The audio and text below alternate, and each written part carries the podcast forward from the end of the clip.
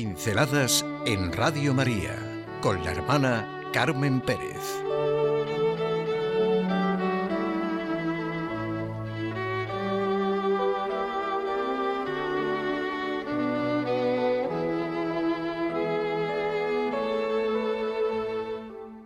La sabiduría. ¿Qué significado le damos a la palabra sabiduría? Se cuenta de un pobre que se ganaba la vida con un viejo violín una anécdota. Iba por los pueblos, comenzaba a tocar y la gente se reunía a su alrededor. Tocaba y al final pasaba entre la concurrencia su raída boina. Un día comenzó a tocar como solía. Se reunió la gente y salió lo de costumbre, unos ruidos más o menos armoniosos. No daba para más, ni el violín ni el violinista. Y acertó a pasar por allí un famoso compositor y virtuoso del violín. Se acercó también al corro y al final se encontró entre sus manos el instrumento. Con una mirada valoró sus posibilidades, lo afinó, lo preparó y tocó una pieza asombrosamente bella. El pobre hombre, dueño del violín, estaba perplejo y lleno de asombro. Iba de un lado para otro diciendo, es mi violín, es mi violín, es mi violín. Nunca pensó que aquellas viejas cuerdas encerraran tantas posibilidades. No es difícil comprender el significado que tiene para cada uno de nosotros. Si profundizamos un poco en nosotros mismos, reconocemos que no estamos rindiendo al máximo de nuestras posibilidades. Somos en muchas ocasiones como un viejo violín estropeado, y nos falta incluso alguna cuerda. Un instrumento flojo y además con frecuencia desafinado. Si intentamos tocar algo serio en la vida, pues sale eso, unos ruidos faltos de armonía. Y encima al final, cada vez que hacemos algo, necesitamos pasar nuestra agujereada boina, necesitamos aplausos, consideración, alabanzas. Nos alimentamos de estas cosas. Y si los que nos rodean no echan mucho, nos sentimos defraudados. Viene el pesimismo. En el mejor de los casos, se cumple el refrán. Quien se alimenta de migajas anda siempre hambriento y hambreando. No acabamos de alimentarnos seriamente. ¿Qué diferencia cuando dejamos que ese gran compositor, Dios, nos afine, nos arregle, ponga esa cuerda que falta y dejamos que Él toque. La mirada de Dios es amor. Dios, cuando mira, renueva y salva. La mirada amorosa de Dios es indicadora de caminos nuevos y exitosos. Lo que más bien puede hacernos es sentirnos bajo la mirada tierna del Señor, que nos toque su sabiduría.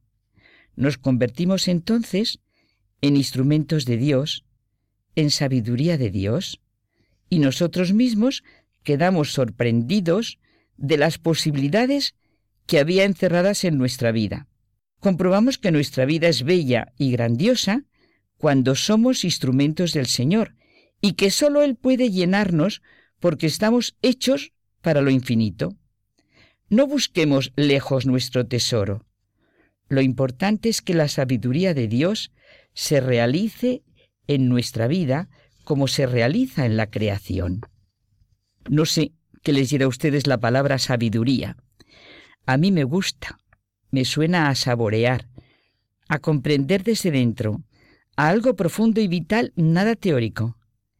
Sabiduría me suena a ese saber que penetra la vida y sabe tocar maravillosas piezas, a ese comprender desde dentro, esto dice la sabiduría de Dios. El Señor me estableció al principio de sus tareas, al comienzo de sus obras antiquísimas. En un tiempo remotísimo fui formada antes de comenzar la tierra. Antes de los abismos fui engendrada. Antes de los manantiales de las aguas. Todavía no estaban aplomados los montes. Antes de las montañas fui engendrada. No había hecho aún la tierra y la hierba, ni los primeros terrones del orbe, cuando colocaba los cielos, y ahí estaba yo. Cuando sujetaba la bóveda sobre la faz del abismo, cuando sujetaba el cielo en la altura y fijaba las fuentes abismales. Dios es el creador del mundo y todo lo ha hecho con sabiduría. Las huellas de esta sabiduría divina han quedado grabadas en cada una de sus obras. Si sentimos así la sabiduría en la creación, también en nosotros está la fuerza y belleza de la sabiduría de Dios. El que ponga todo su empeño en abrir los ojos y sentirse bajo la mirada de Dios, se encontrará a sí mismo, encontrará el camino que lo lleva a la vida. La sabiduría que verdaderamente nos preocupa, ocupa e importa es la de encontrar el sentido de cada circunstancia, ese comprobar que somos un violín en manos de Dios. El día más bello es hoy y el obstáculo más grande es el miedo, como el mayor error es darnos por vencidos. El defecto más grande de nuestras cuerdas es el egoísmo y la nota más desafinada y vil, la envidia. La melodía más hermosa es el perdón y la peor manera de llevar el compás es el desánimo. Y entonces salen esos ruidos, faltos de armonía. Donde existen envidias y espíritu de contienda, allí hay desconcierto y toda clase de maldad, como nos dice el apóstol Santiago. En cambio, la sabiduría que viene de lo alto está llena de buenos frutos. Realmente la mayor sabiduría es sentirse a sí mismo ante la mirada de Dios. El pobre hombre no sabía sus posibilidades. La prueba más clara de sabiduría es una alegría continua por saberse violín de Dios y arrancar de todas las cuerdas sorprendentes melodías. Lo que nos molesta de los otros es una proyección de todo lo que todavía no hemos resuelto de nosotros mismos.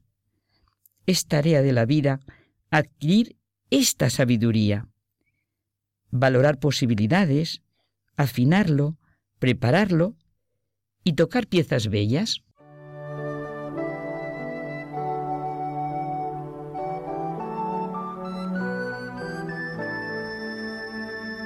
Pinceladas en Radio María con la hermana Carmen Pérez.